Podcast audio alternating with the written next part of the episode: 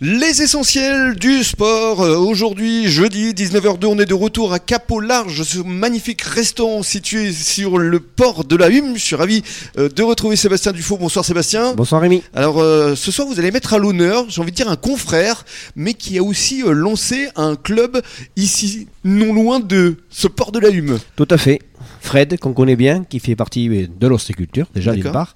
Et il a monté sa, sa petite boîte euh, de paddle, qui fait son petit chemin, Ah ouais, dit. ouais, il, il a démarré euh, sous une tente et puis maintenant, euh, il s'est bien développé. hein. Tout à fait. Alors- Ça fait plaisir. On va le saluer, euh, Frédéric. Bonsoir. Bonsoir Rémi. Alors, euh, votre club s'appelle le Paddle Glisse. Voilà, tout à fait. Ouais. Vous êtes basé donc de l'autre côté du port de la Hume, hein. Voilà, je suis à 200 mètres, euh, 300 mètres du restaurant, voilà, Mhm. sur la plage de la Hume. mais à côté de ça, effectivement, vous êtes ostréiculteur. Et ostréiculteur, euh, voilà la saison euh, hivernale. Très bien. Voilà. Et alors, euh, qu'est-ce qui vous a conduit à, à créer ce club de paddle euh, ici? Et en fait, moi, c'est c'est au départ, voilà, quand le paddle est arrivé en France, voilà, ben, j'ai voulu de suite essayer d'accrocher cette discipline, en fait. Mhm, Voilà, j'avais commencé, c'était des planches, elles ressemblaient un petit peu à- aux planches à voile. mhm.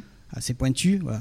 Et maintenant, voilà, le, le matériel a évolué. Donc, on est sur de- du matériel. Maintenant, il y a- en fait, il y a deux types de planches Mhm. qu'on appelle euh, paddle euh, subsurf, stand-up paddle surf, qu'on peut pratiquer aussi bien dans les vagues. Et euh, le paddle race, sup race, qu'on appelle. Voilà, des planches où on peut faire des, des parcours longue distance, euh, aussi bien en mer, en rivière ou, ou sur les lacs. Mhm. Mais alors, euh, comme je le disais là en préambule, euh, vous avez démarré sous une tente, c'est une réalité. C'est une réalité, voilà, parce que je savais pas trop comment ça, la, la clientèle que j'allais avoir au départ. Mhm. Voilà, donc déjà j'avais l'achat la- du matériel qui était assez, assez coûteux. Mhm. Donc euh, voilà, donc j'ai commencé sous, sous cette tente pendant deux ans. Mhm. Donc après, ben, voilà, j'ai investi dans une cabane et euh, après j'ai évolué euh, au niveau matériel aussi. Oui, parce que vous l'avez lancé donc ce club en juin 2017, je crois. C'est ça, Ouais. c'est ça. Et aujourd'hui, donc au bout de 5 ans, euh, un homme heureux? Et bien heureux, oui, Ouais. heureux parce que euh, on a toujours, on, on fidélise notre clientèle et on a Mhm. toujours, toujours de, de- de nouveaux venus quoi, tous les ans. Mais cela étant, vous avez repris l'ostréiculture là. Là, j'ai repris l'ostréiculture, voilà, parce Ouais. que euh, le- mon club, en fait, il fonctionne de- de- de- d'avril à octobre, Ouais. fin octobre. Au beau jour, voilà, quoi. au beau jour. On peut, on peut également ouvrir euh, la saison hivernale, mais on a des combinaisons.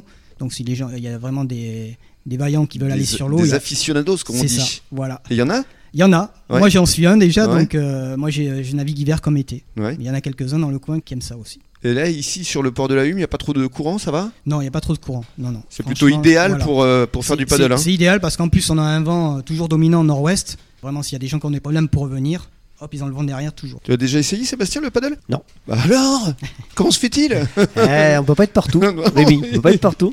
Trop de travail. Ouais, ouais, ouais, je sais qu'il Il a fait la pirogue. Il fait, voilà, on fait de la pirogue. La pirogue aussi. Ah, c'est bien ça, la bien, pirogue. Pirogue polynésienne. ouais. Ouais, et puis alors j'ai entendu parler de waterbike, ça c'est tout nouveau, tout beau, tout chaud, vous allez nous entendre parler dans le détail dans quelques minutes.